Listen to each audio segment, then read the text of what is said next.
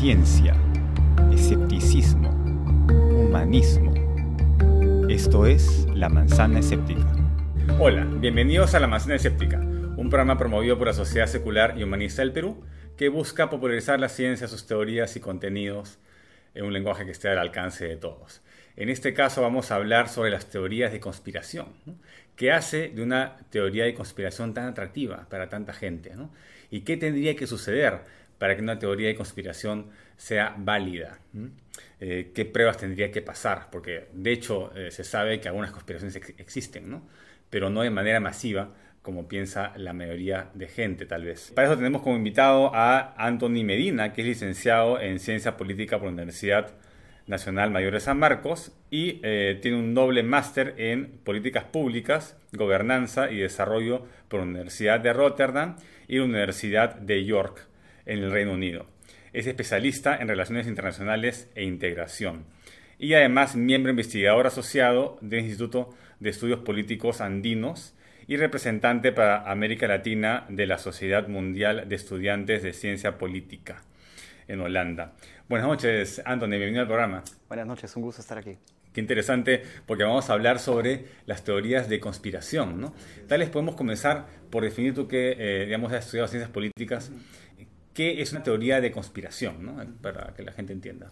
Sí, o sea, es decir, una teoría de la conspiración es un concepto esencialmente político, ¿no? que tiene que ver con la forma en cómo funciona el mundo. Es una interpretación particular sobre la forma como funciona el mundo, cómo funcionan las cosas, cómo funciona todo el orden, digamos, de la sociedad, en el cual se supone que eh, la sociedad, el mundo, la política, la economía está dirigido por un sector, digamos, poderoso que actúa en las sombras, con el objetivo de influenciar todos los hechos sociales y políticos que ocurren, por lo general con objetivos pues perversos, ¿no? Controlar a la humanidad, mantenerla sometida, ¿no? Digamos, puedes verlo desde un punto de vista macro, ¿no? hay grandes teorías de la conspiración, o también punto de vista, digamos, micro sobre cosas que suceden, digamos, en los países, en las ciudades, ¿no? Pero siempre, y creo que es importante rescatarlo, que es algo que tiene un carácter político, ¿no? O sea, sea cual sea, incluso teorías de eh, conspirativas, por ejemplo, eh, de carácter científico, ¿no? Como aquellas que dicen que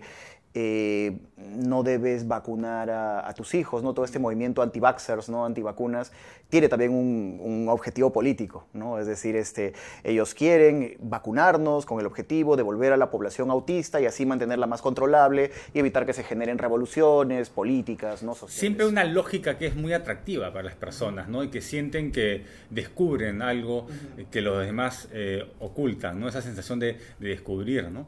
Eh, pero ¿qué tendría que suceder para, para que las vacunas de verdad no sean efectivas y que todo eso sea un andamiaje, ¿no?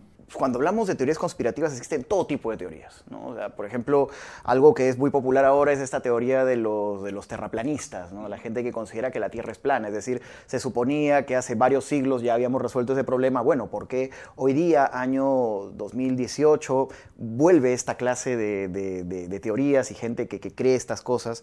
Hay muchas, hay muchas influencias. ¿no? O sea, por ejemplo, yo creo que tiene que ver con, con, con la progresiva pérdida de calidad de nuestros sistemas educativos tiene que ver con, la sociedad, digamos, de, la información del día de hoy, en la cual para la gente se le hace cada vez más complicado discernir entre información verídica y lo que hoy llamamos fake news, ¿no? noticias falsas. Eh, también tiene que ver con una menor cantidad del, del, sentido crítico que tiene la gente para procesar la información. Es decir, en todo debate democrático tienen que suceder al menos dos cosas, ¿no? O sea, primero, que tú tengas la capacidad de diferenciar hechos de opiniones. Lo segundo es la capacidad de, rectificarse cuando tú ves que has cometido un error. Hoy día las, eh, las redes sociales, Internet, han generado de que el espacio público virtual se amplíe. Entonces es cada vez más gente la que opina de política. Entonces al ampliarse el espacio público, eso también genera de que eh, las opiniones empiecen a medirse en función a la popularidad que, una idea pueda, pueda tener. Cualquier buen meme se viraliza con una rapidez. Cualquier buen meme se viraliza, o sea, y tú te das cuenta de que esos memes que, efectivamente se, pueden viralizar, eh, fuera del aspecto jocoso o divertido que puedan tener, también transmiten ciertas ideas. Eso, eso puede generar mucha sensibilidad. Hay también un reemplazo de ciertas disciplinas que antes eran, eran, eran comunes, como historia, filosofía, por, digamos, este, disciplinas, por ejemplo, que son las que suelen llamar, pues, de autoayuda, ¿no? O sea, es decir, marketing empresarial, formación, digamos, laboral, que, que son necesarias, por supuesto, pero, pero no, no, no, no deberían pasar a reemplazar a las humanidades. Entonces lo que dices es que hay una, hay una carencia de, no solamente información, sino de pensamiento crítico también, ¿no? Porque, por ejemplo, en el caso de la, de, mencionaste a los terraplanistas, la gente que considera que la Tierra es plana, ¿no? Em, y yo justo estaba conversando con un amigo esa tarde y, que se burlaba de ellos un poco, ¿no? Y decía, pero yo le pregunté, ¿pero tú puedes explicar por qué la Tierra es redonda? Eh, y tampoco sabía, ¿no? Entonces, claro, es muy fácil burlarse porque a ti te han enseñado que es redonda, pero eh, de verdad es importante que la gente comience a probar estas cosas por, por sí mismas para que puedan debatir con alguien que ha refutado la teoría de la tira eh, redonda y asume que es plana porque ha revisado los argumentos, ¿no? Puede estar equivocado, pero ha revisado los argumentos. Entonces, la mayoría de gente que piensa que es redonda no ha revisado los argumentos para una tira redonda ni siquiera, ¿no? En un debate democrático, tú puedes diferenciar opiniones de hechos. Y esta definición, digamos que viene desde los griegos, ¿no? Doxa y episteme, este, es sumamente necesario hoy día. Por ejemplo, si yo te digo, la pared de ahí es blanca, yo puedo decir, la pared de ahí es blanca, no me gusta que sea blanca, pero lo es, ¿no?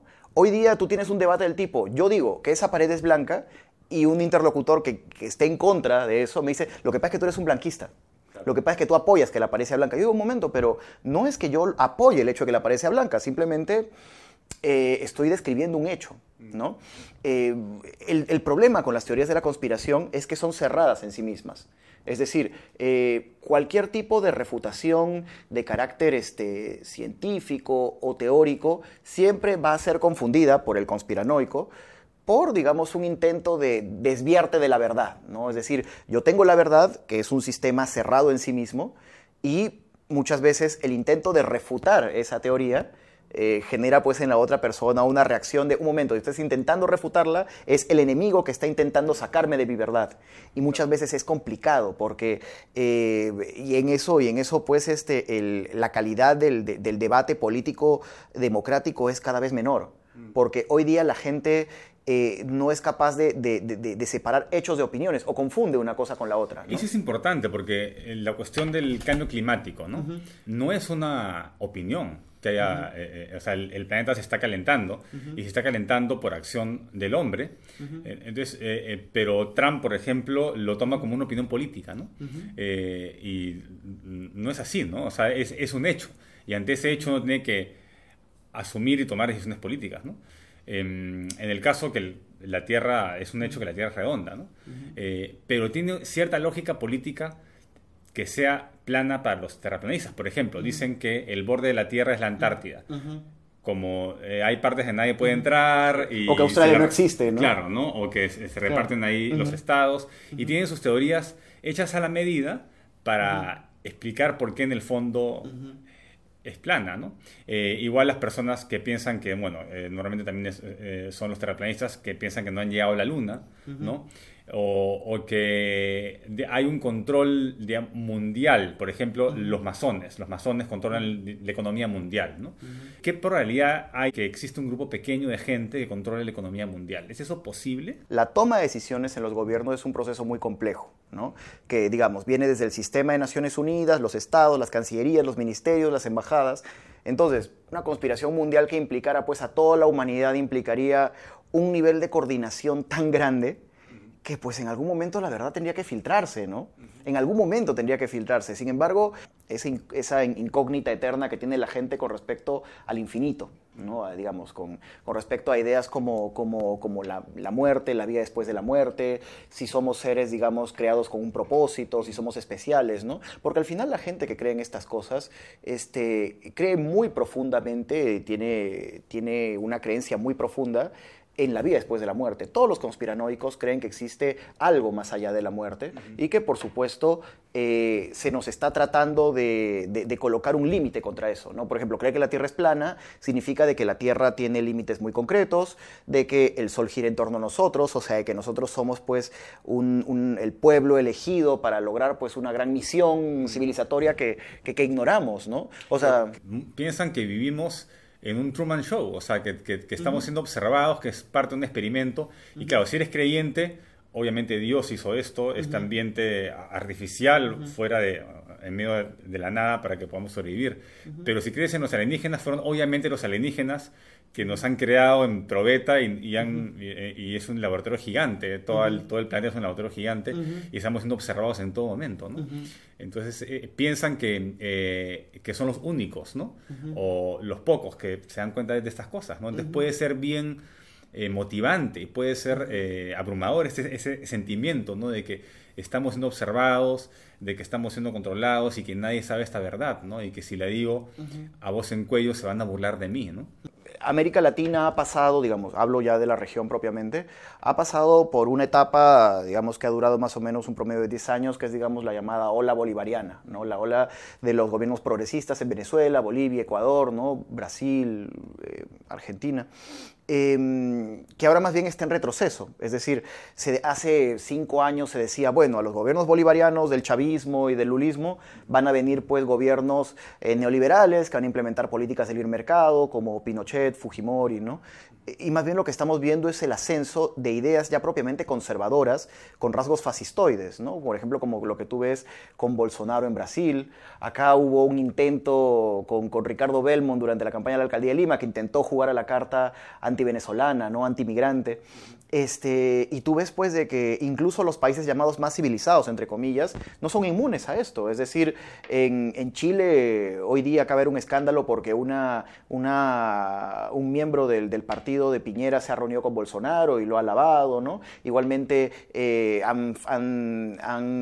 las escuelas militares han celebrado a un, digamos, a un miembro de la dictadura militar, igual también en Uruguay dicen lo mismo, es decir, eh, en Costa Rica casi gana un candidato vinculado a los sectores conservadores, evangélicos, ¿no? Entonces, eh, el continente no está vacunado contra esto, no hay, digamos, tú no puedes decir Perú tiene un nivel de menor desarrollo político y por eso es más permeable estas ideas, no, todo el continente.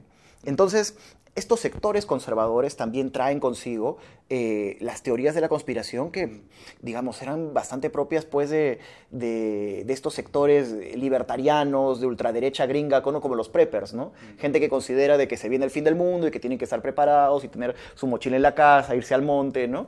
Digamos, preparados por una apocalipsis zombie. Para apocalipsis zombie, con su Machete. Con su machete, con todo para lo que pueda suceder. Y en verdad es gente que cree en estas cosas. O sea, es gente que tiene un pensamiento eh, social religioso, porque son fuertemente religiosos, y que a la vez tienen un impacto político. Y son muy organizados. Es decir, eh, el, retroceso, digamos, de, la Iglesia Católica en todo el continente también ha dado un espacio a que ciertos sectores, no voy a mencionarlos todos, pero ciertos sectores de las iglesias evangélicas traigan consigo también fuertes ideas conservadoras y que esas fuertes ideas conservadoras traigan también consigo ciertas teorías sobre cómo funciona la sociedad, en las cuales se incluye de todo, pues, ¿no? La idea de la tierra plana, de, del chip que te van a poner en el, en, el brazo, ¿no? Y todas estas cosas. Y no hay manera de detectar ese chip, obviamente, ¿no? Porque donde lo buscas no, no, encuentras. Claro, y, y, todo está en la Biblia. Hay una teoría que, eh, que la gente religiosa se, digamos, pasa fácilmente a una eh, creencia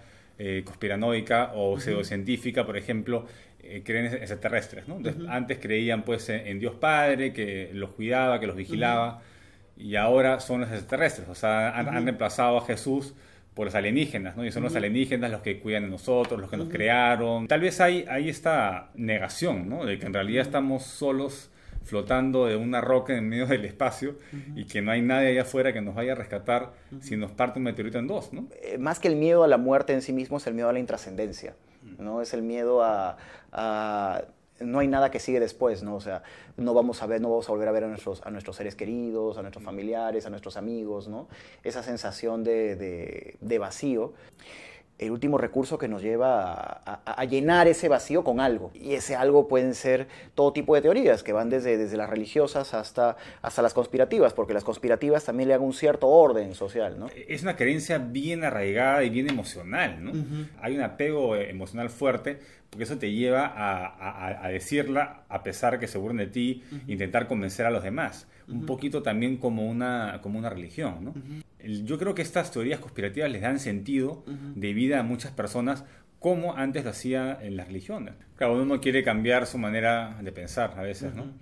Eh, qué interesante. Bueno, ya para cerrar el, programa, no sé si has visto Star Trek alguna vez, Viajas a Estrellas. Este sí, claro. ¿Y qué opinas sobre este futuro utópico en el que desaparece el dinero prácticamente porque un, digamos, un replicador de, partículas te puede producir cualquier cosa? Entonces hay igual van a tener que repartirse las propiedades, ¿no? Igual las personas van a buscar una distinción de otras para sobresalir. Aunque en teoría en Star Trek desaparece el dinero, pero es una meritocracia donde tú puedes meterte a la, academia o puedes meterte a un instituto y sobresalir de esa manera, ¿no? Y han desaparecido los estados. El planeta es un gobierno, un gobierno planetario, ¿no?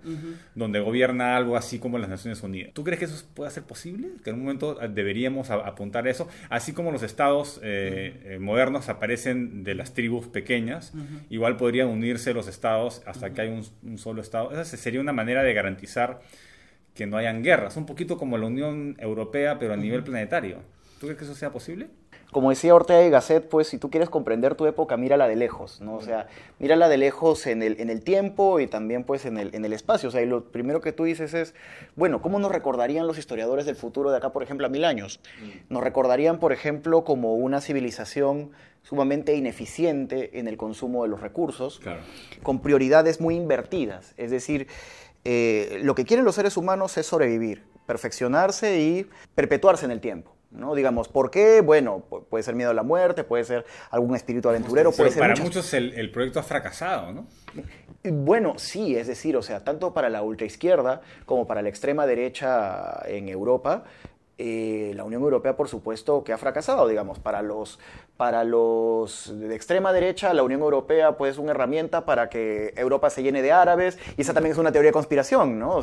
por eso que Inglaterra no quiere unirse a la Unión Europea, porque no, no, quiere llenarse de, migrantes. De, de, migrantes, ¿no? Es decir, ellos, digamos, si algo que tienen en común todas las ultraderechas en Europa es que existe una gran conspiración desde Medio Oriente con el objetivo, pues, de eh, reproducirse masivamente en lugar de los europeos y que eh, la Unión Europea se convierta de acá a 100 años pues en una en la extensión pues del mundo árabe, ¿no?